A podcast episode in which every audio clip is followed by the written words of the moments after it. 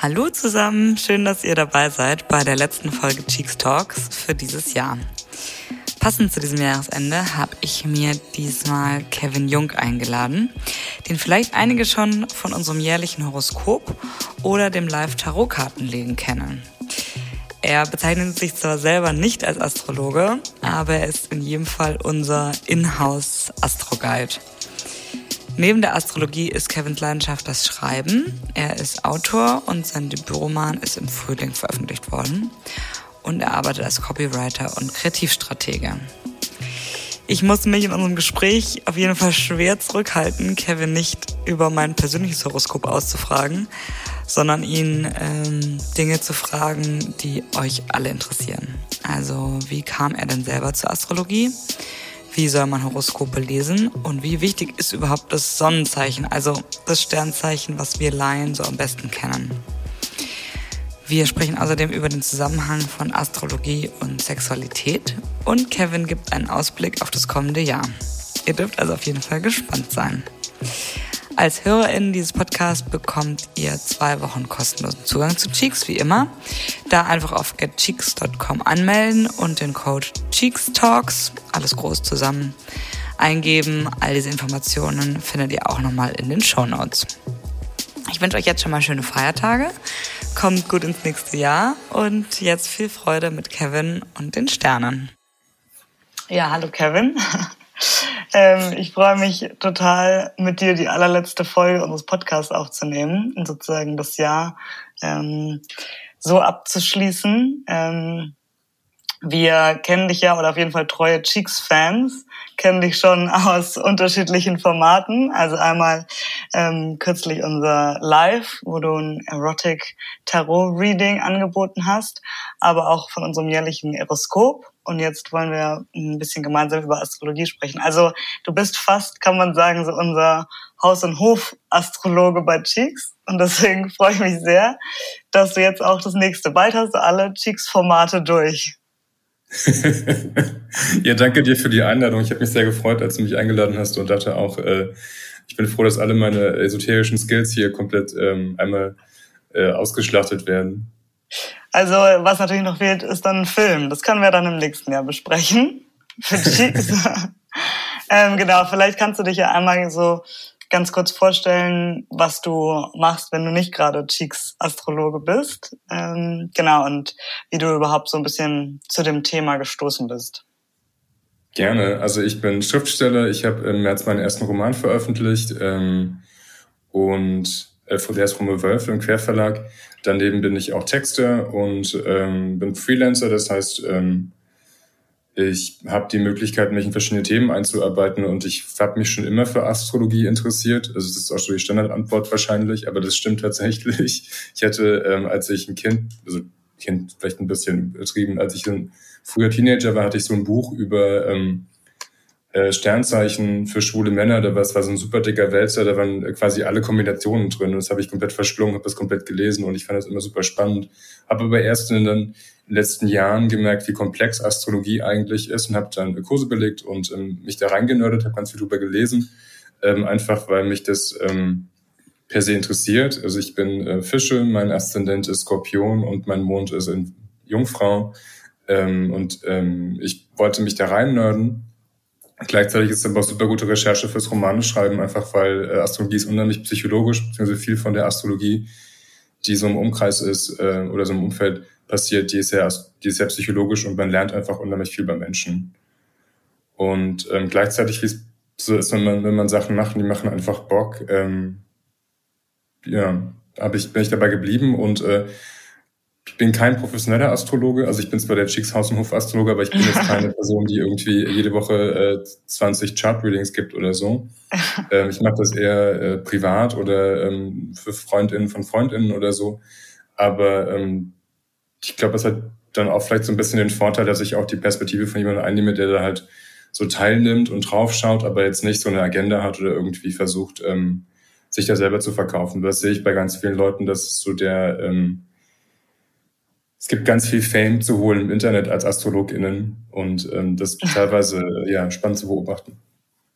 Aber was ich interessant finde, ist, du hast gesagt, du hast das erste Buch ähm, dann schon als Kind verschlungen. Ähm, dann gehe ich davon aus, dass, dass du das ja dann von deinen Eltern hattest. Ähm, oder ich weiß nicht, ähm, in was für einer, in was für einer Altersspanne du Kind, als Kind, dich als Kind bezeichnest. Aber hast du dann den Zugang schon so zu deinen Eltern gehabt oder meinst du Kind eher so Teenager? Wenn du sagst, auch Horoskope für schwule Männer, irgendwie hast du dich ja dann schon als schwulen Mann identifiziert. Ich gehe also davon aus, dass du nicht vier warst. genau, ich war nicht vier, ich war wahrscheinlich früher Teenager, ich war wahrscheinlich so 12 oder 13. Ja. Das war einer meiner ersten Kontaktpunkte. Ich habe das in so einem Online-Shop gefunden tatsächlich. Also ich äh, bin ähm, bin 32 und äh, als ich so zwölf war, hatte ich schon, ich glaube Amazon oder so.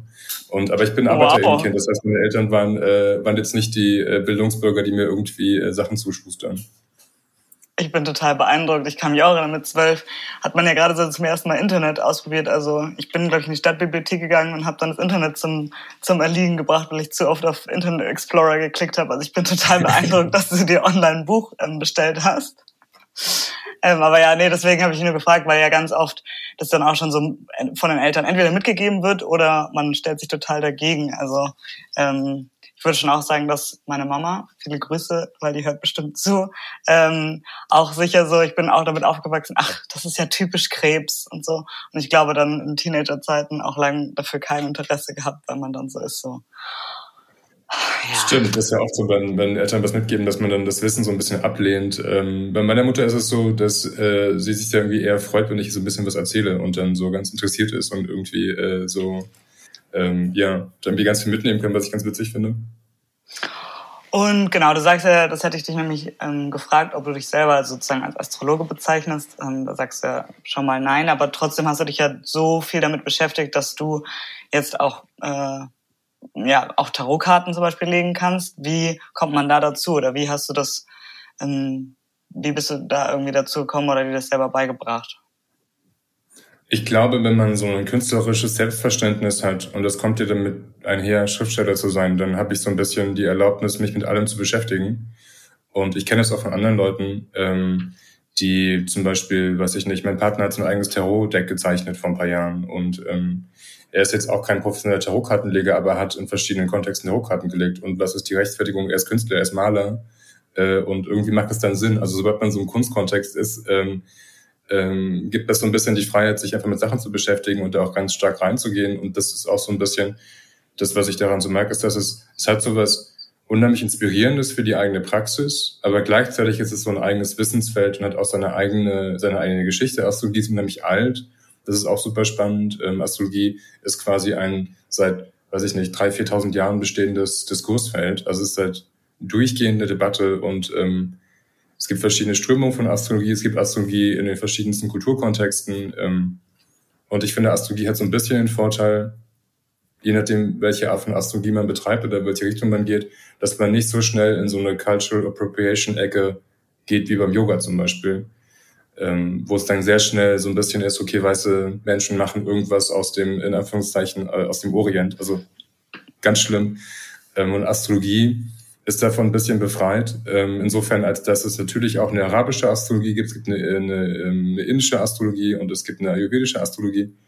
Ähm, aber Astrologie ist auch stark von Griechenland geprägt und von Ägypten. Und es gab auch einen Austausch. Und dadurch ähm, finde ich, es ist total spannend, einfach in diesen, diese Debatte einzusteigen, bei der schon so viele Menschen über Jahrtausende irgendwie dabei waren und irgendwie Texte zu lesen, die ganz alt sind und aktuelle Debatten zu sehen. Und äh, ähm, auch über die Pandemie habe ich einfach Sachen gebraucht, denen ich mich gut beschäftigen kann, die so ein bisschen nicht Nachrichten sind, aber die gleichzeitig auch mich jetzt nicht komplett aus dem, aus dem Alltagsgeschehen rausholen. Und dann fand ich Astrologie ich hatte einfach auch mehr Zeit. Ne? Also ich musste, ich hatte äh, den ganzen Lockdowns natürlich viel weniger soziale Kontakte.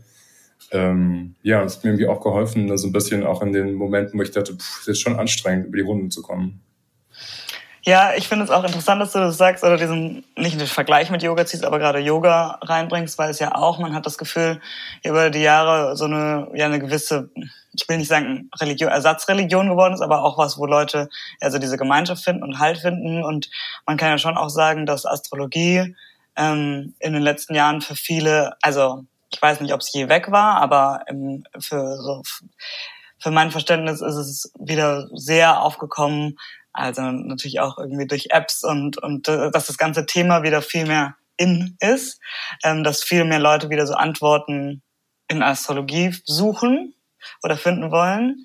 Ähm, was meinst du, woher kommt das? Also, dass, dass Leute sich wieder so der Astrologie zuwenden?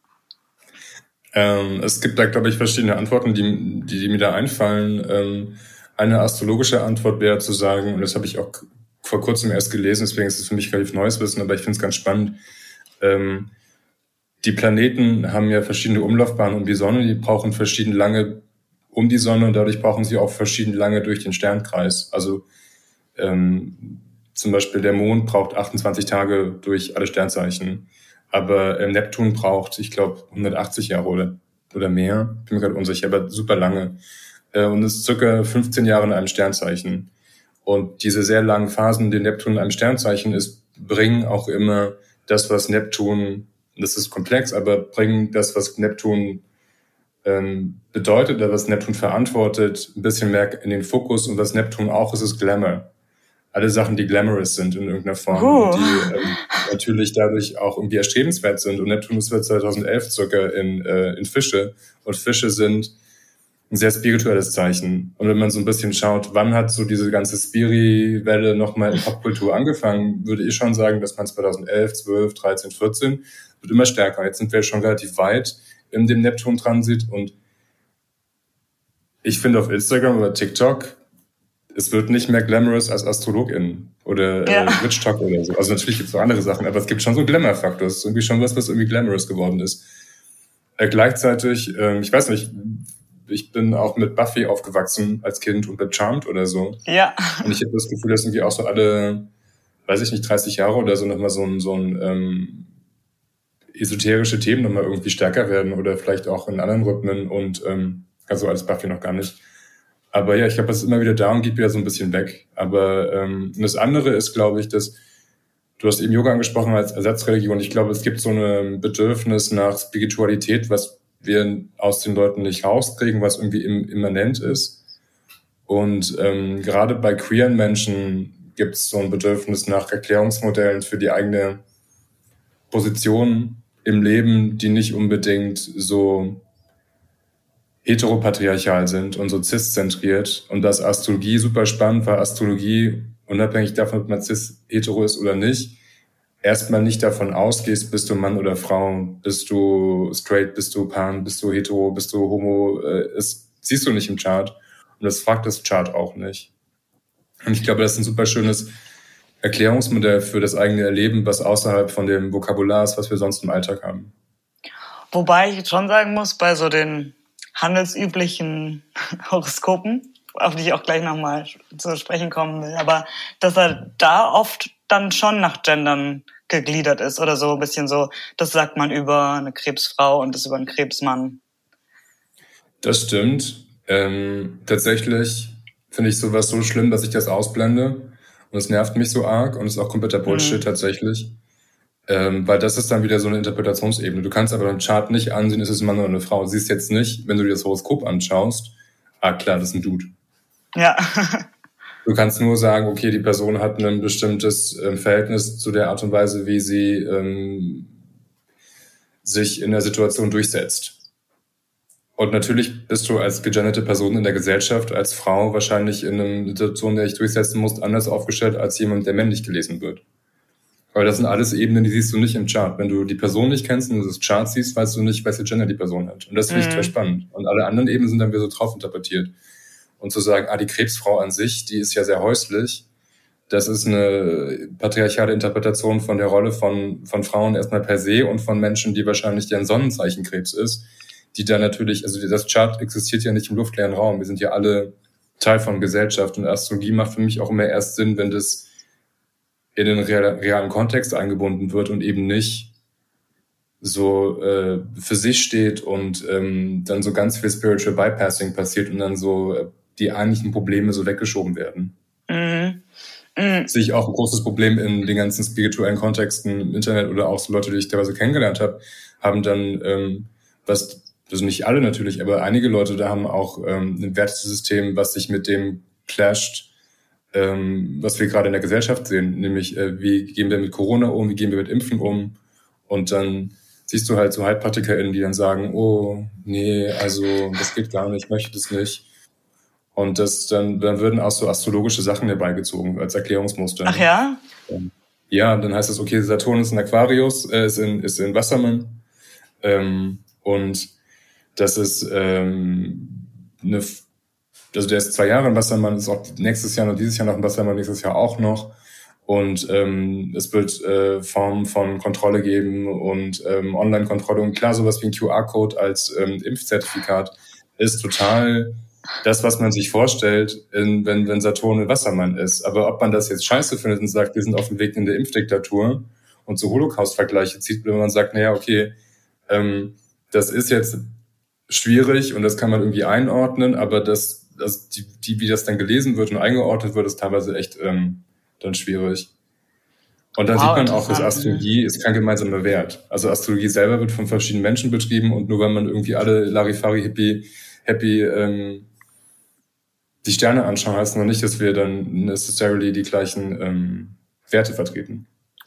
Genau, weil das ist auch äh, das ist auch so ein anderes Thema, was ich was ich fragen wollte. Also ich habe ja auch gerade schon gesagt, so handelsübliche Horoskope. Also es ist ja eben oft auch, also Astrologie ist ja ein riesen, riesen Raum und da gibt es ja eben auch so ein bisschen, naja, die, diese ganze Seite davon ist ja schon ein ziemlich großes Spannungsfeld zwischen ähm, sich damit auseinandersetzen, wirklich sich für das, also das rausziehen, was man irgendwie für sich haben will und dann einfach Schindluder und also angefangen von irgendwie Frauenmagazinen, Horoskopen bis so Astro-Shows nachts.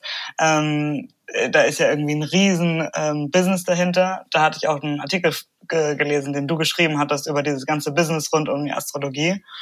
Ähm, wie stehst du dazu? Also, dass du sagst so, ähm, wo, wie kannst du für dich abtrennen, das ist was, da, da glaube ich dran oder da schöpfe ich irgendwie Energie von und das ist wirklich einfach absoluter Quatsch.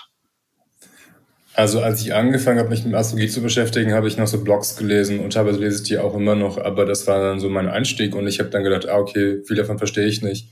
Ähm, aber ich habe auch fand es so unheimlich komplex, dass ich auch gar nicht dahinter steigen wollte und habe dann quasi immer die Interpretation davon angenommen ähm, habe dann irgendwann gemerkt, ich möchte aber nicht die Interpretation bekommen, ich möchte erstmal die Daten haben. Das sind ja Daten. Es geht darum, wie sich Planeten zueinander auf einem Kreisdiagramm verhalten, mathematisch. Also man sagt zum Beispiel, der Saturn ist ein Quadrat zu Uranus, das heißt, sie sind 90 Grad Winkel zueinander, plus minus 5 bis 10 Grad. Also es geht da wie viel um Zahlen eigentlich. Mhm. Äh, und, und das Verhältnis von kleinen Symbolen auf einem Kreis zueinander und das wiederum überträgt sich dann in eine Wetterlage. So wie ich eine kleine Wolke mit, mit, mit Regenwolken sehe in meiner Wetter-App und weiß, ah, okay, es wird wahrscheinlich regnen, äh, kann ich irgendwann einen Chart lesen, ein Horoskop lesen und sagen, ah, okay, die Person oder ähm, morgen wird ein Tag, wo Konflikte vielleicht eher hochkochen oder morgen wird ein Tag, an dem ähm, Gespräche vielleicht ein bisschen sanfter laufen als sonst oder morgen muss ich aufpassen, mein Anger-Management geht sonst durch die Decke oder den ganzen nächsten Monat ist es irgendwie schwierig. Ähm, das ist eher das Wetter. Also ich kann das Wetter sehen, wie ich damit umgehe, ob mhm. ich jetzt meine ähm, fancy Rains Regenjacke anziehe und irgendwie ähm, mich total cool fühle oder ob ich einfach einen alten ähm, geklauten ähm, Schirm dabei habe oder so. Das sind ja Sachen, das ist meine persönliche Entscheidung. Also Astrologie ist nie, schreibt dir nie vor, wie du dich verhältst. Mhm. Astrologie gibt nur die Wetterlage an. Und sollte sie sozusagen im Bestfall. Und, bitte? Oder? Also im Bestfall sollte sie eben nicht diese, weil äh, wenn ich jetzt, also ich denke jetzt einfach äh, lustigerweise an ja, ein Frauenmagazin, die dann irgendwie so täglich Horoskope rausgeben. Ich sage das so salopp, ich sage jetzt nicht welches, aber mein allererstes Schülerpraktikum bei einem großen bekannten Frauenmagazin habe ich als Praktikantin die Horoskope geschrieben und das sagt er mir eigentlich auch schon alles ähm, also bei Krebs, ich bin Standzeichen Krebs, war natürlich immer per perfekt alles in der Liebe, perfekt alles im Beruf, ähm, sowieso nur Glück und Reichtum. Und natürlich äh, hat mir das schon so eine Grundskepsis mitgegeben. Ähm, und da ist ja dann doch, weil du eben sagst, so das sollte eben ja gerade nicht sein, es sollte ein, eher ein Wetterbericht sein und du kannst dann darauf reagieren wogegen ja dann in solchen täglichen Horoskopen ja dann schon oft ist, es wird exakt das und das passieren. Also, dass Leute auf jeden Fall irgendwie Handlungsempfehlungen gleich mitbekommen oder nicht handeln oder auch gesagt bekommen, so und so passiert ist. Und da sagst du, okay, also das ist schon mal, das, da sollte man schon mal aufhorchen, oder? Auf jeden Fall immer aufhorchen, wenn, wenn Sachen konkret werden. Ähm, manchmal nutzen AstrologInnen in Texten Beispiele, die müssen aber klar als Beispiel markiert sein. Das finde ich auch beim Schreiben total wichtig, nicht zu sagen, du triffst morgen äh, deine große Liebe und dann, weiß nicht, jemand ist seit 20 Jahren verheiratet und sagt, äh, pff, aber, aber äh, eigentlich ist alles gut. Ähm, und das andere ist, glaube ich, die Astrologie an sich, was ich in den Daten meine, ist, dass ist das, was du abrufen kannst, was du auch, ähm, was man in, ähm, in so Tabellen nachlesen kann und in, in Charts nachlesen kann im Internet. Das sind erstmal die Daten, die sind unheimlich verwirrend. Und was wir bekommen in so einem Horoskop ist im besten Fall eine, eine sehr gute Interpretation, die sehr nutzerinnenfreundlich ist von dem Wetter. Also morgen mhm. regnet's, pack mal Regenkleidung ein und mach dich drauf gefasst, dass es nass wird. Aber äh, zu sagen, du wirst, ähm, ein Auto fährt an dir vorbei und der Regen flatscht dir ins Gesicht, also äh, das, das ist ein bisschen zu konkret, ja. um bei dem Beispiel zu bleiben. Und was auch bei diesen, ähm, man stellt sich das ja auch so, ich habe mir das so, das so vorgestellt, dass dann so PraktikantInnen sitzen und dann diese Horoskope schreiben, das ist witzig, dass das stimmt. ähm, das ist ja auch das Sonnenzeichen immer. Das heißt dann, ah ja, die Krebsfrau ähm, und der Fischemann kommen gut miteinander klar oder was auch immer. Es ist ja total, da sind so viele Ebenen von Interpretation schon am Start. Und das Sonnenzeichen an sich ist ja nur ein Aspekt des Geburtshoroskops und das Sonnenzeichen an sich kann ein unheimlich guter Einstieg sein in Astrologie.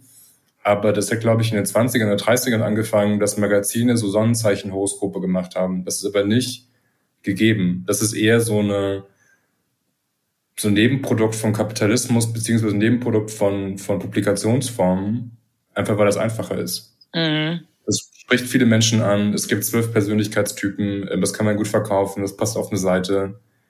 Das ist irgendwie machbar. Aber Astrologie selber ist viel komplexer und die wurde quasi weniger komplex gemacht, damit Menschen das lesen können in den Magazinen. Und auch dieses Thema, ähm, wie du auch gerade schon gesagt hast, so äh, Sternzeichen X passt gut mit Sternzeichen Y. Also diese ganze Kompatibilität, das ist ja dann, lieb, lieben sie ja dann auch immer in den, in den Magazinen. Ähm, würdest du sagen, das kann man generell, sowas kann man, könnte man sagen, wenn man sich ähm, das komplett anschaut oder zum Beispiel zwei, zwei Charter zusammenliest. Ähm, aber ähm, man könnte niemals einfach pauschal sagen, dieses Zeichen passt besonders gut zu dem und dem.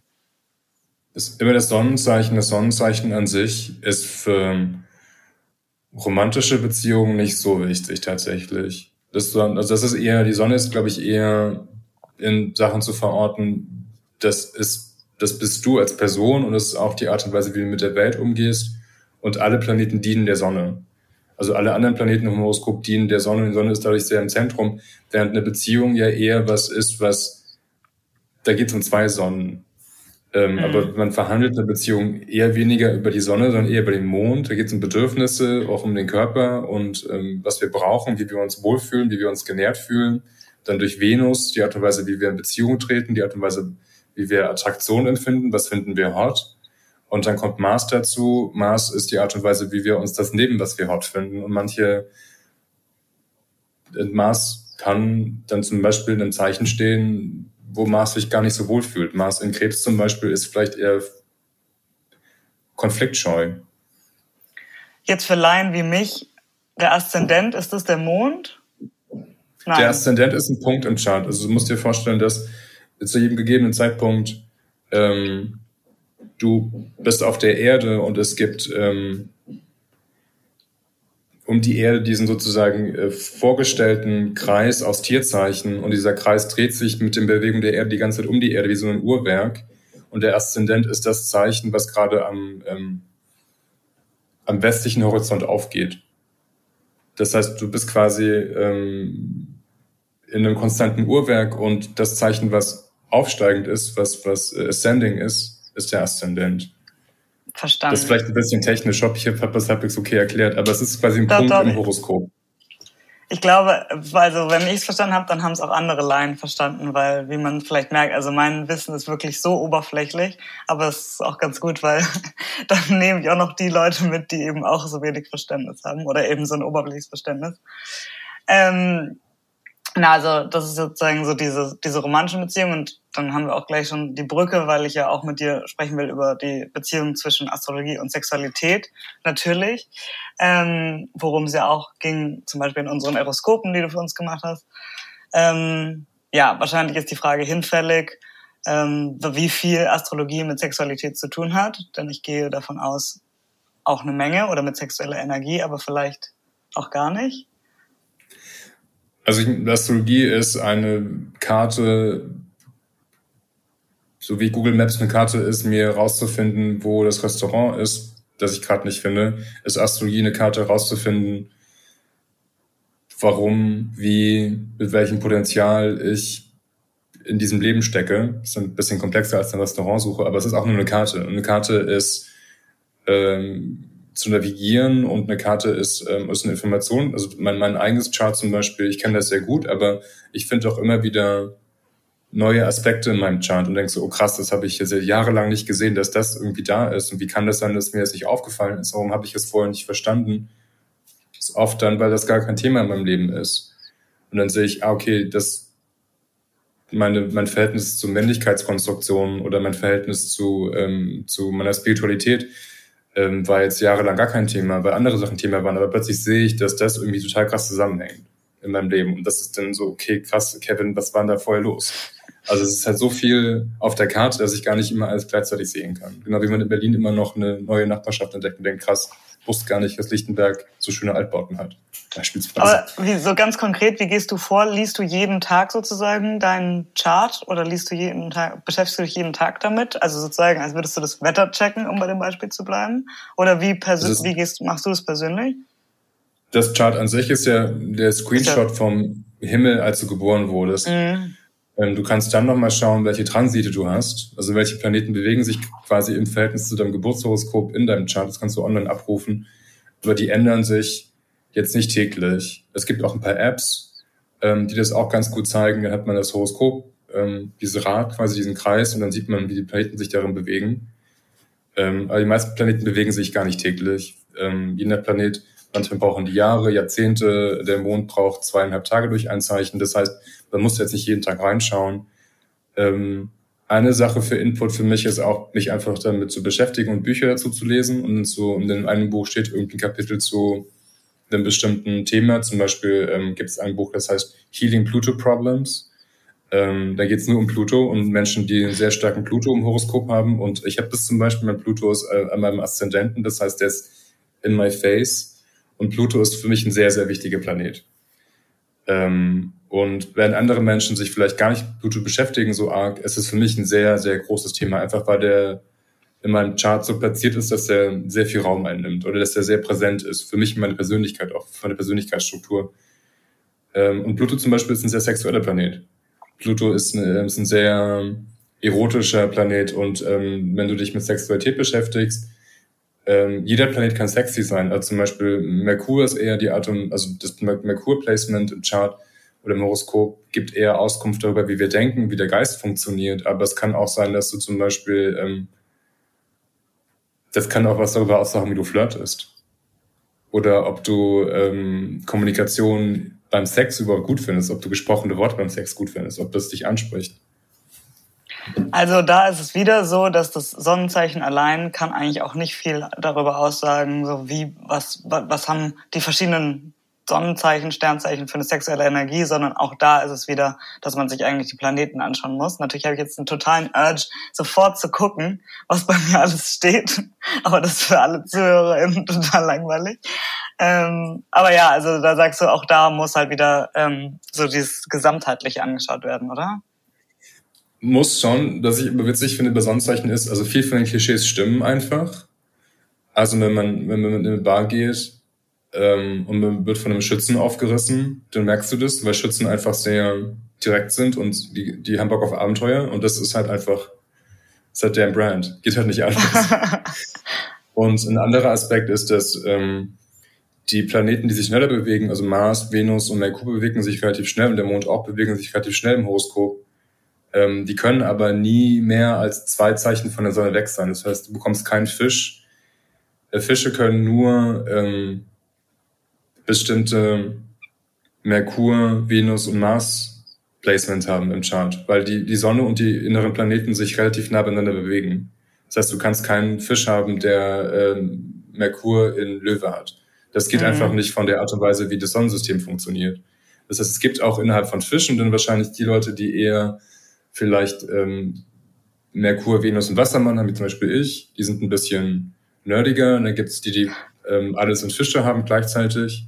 Die sind vielleicht eher März geboren, kommt aus Jahr an. Aber es gibt auch quasi pro Sternzeichen nochmal nur bestimmte Kombinationen. Nicht alles ist komplett wahllos, weil das sind ja auch ist ja die Kartografierung vom Sonnensystem und das Sonnensystem ähm, bewegt sich ja auch in bestimmten Rhythmen. Von daher gibt es ja schon nochmal Sachen, die irgendwie, die man zusammenpacken kann und die Klischees.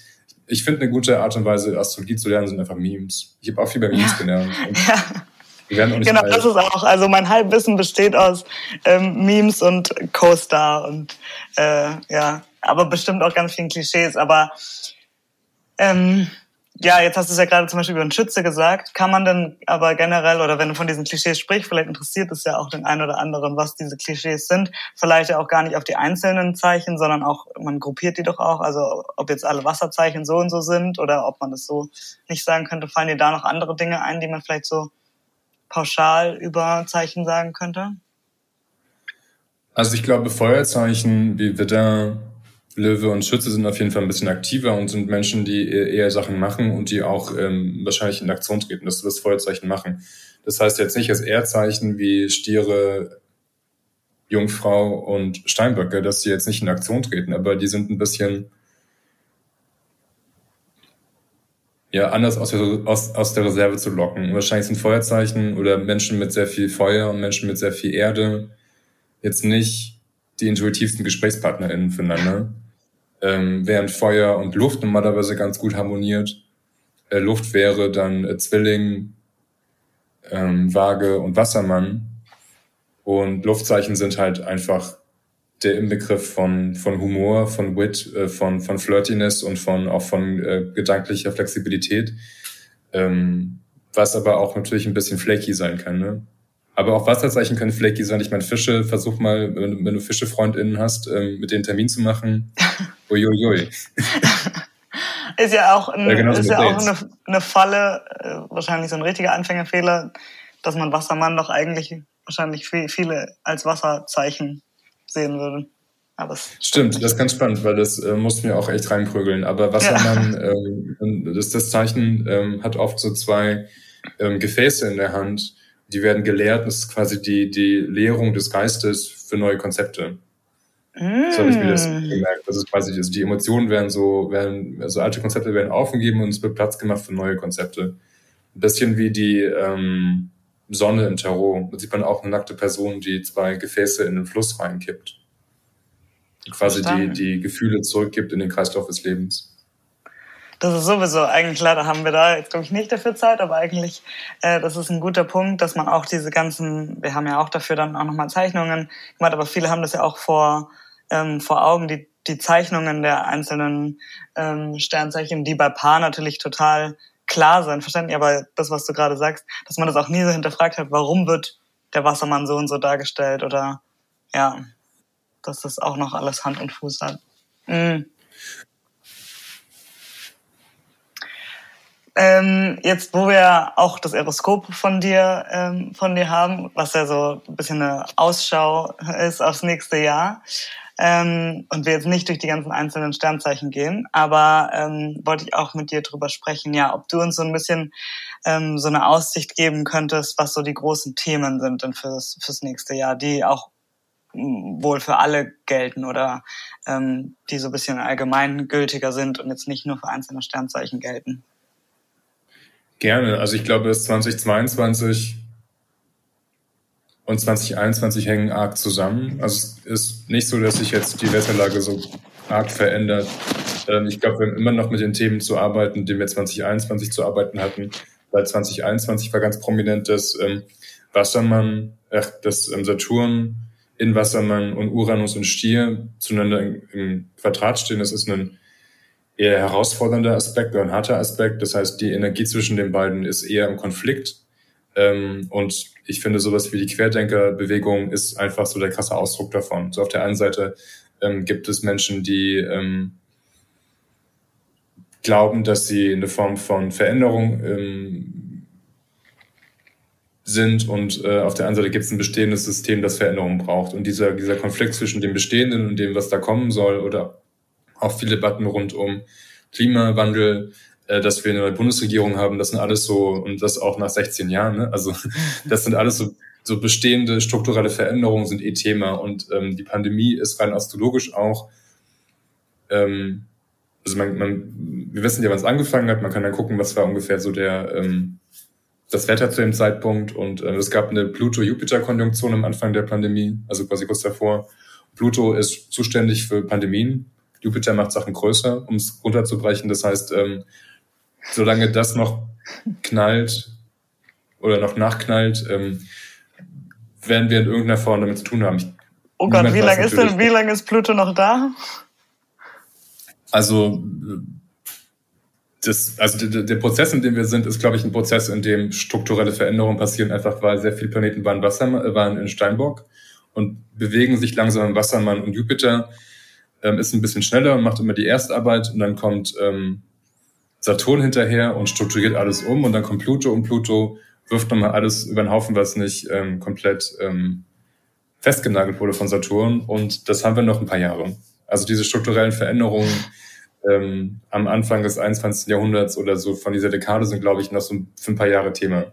Wie sich jetzt genau ausgestaltet, müssen wir dann sehen. Aber ich glaube, wir sind gerade in so einem, wir sind gerade mitten in der Phase, die langsam so Mitte des Jahrzehnts, glaube ich, so ausläuft.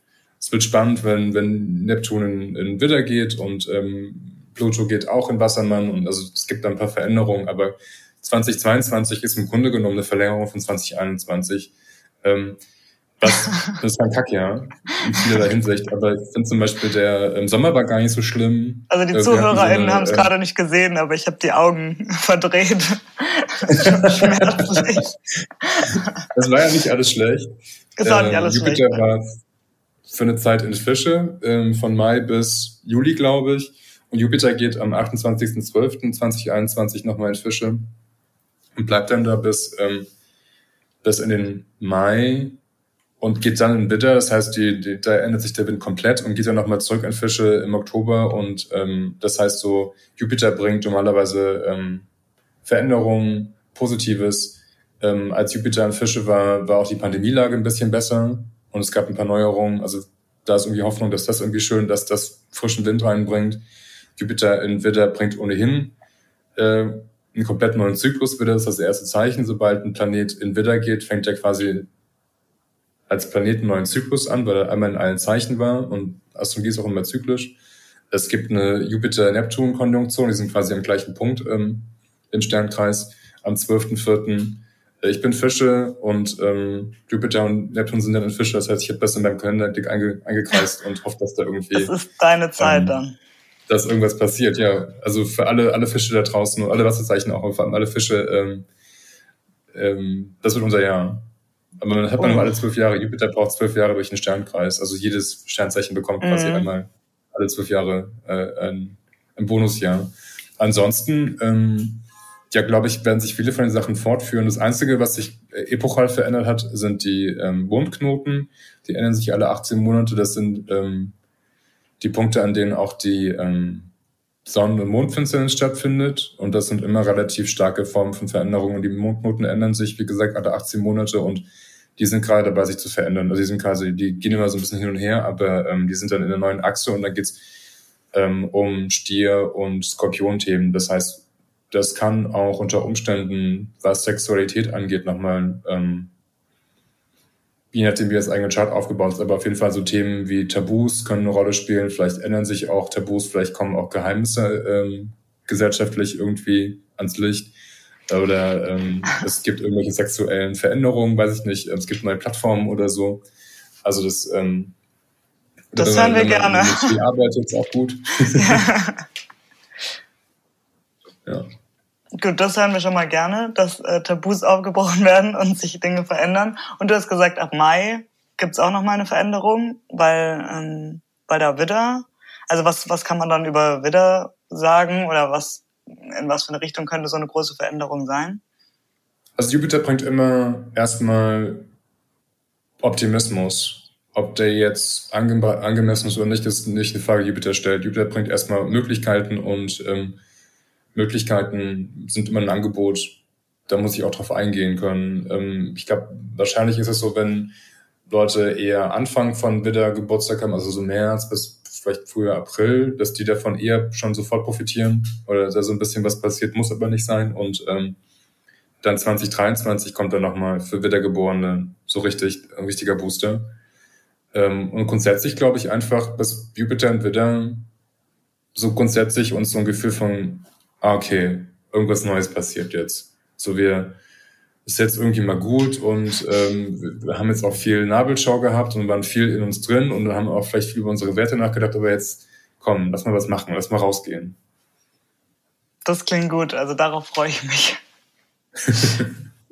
ähm, ja, sehr schön. Also vielen, vielen Dank schon mal. Ähm, ich wollte dich so zum Abschluss auch nochmal fragen, ähm, ob du vielleicht auch irgendwas empfehlen kannst, also ähm, was für dich besonders hilfreich ist, ob es jetzt eine besondere Lektüre ist oder Apps, ähm, um vielleicht auch so ähm, den Leuten was an die Hand zu geben, wo sie sagen, okay, das, das hat mehr Hand und Fuß als jetzt mein tägliches Horoskop.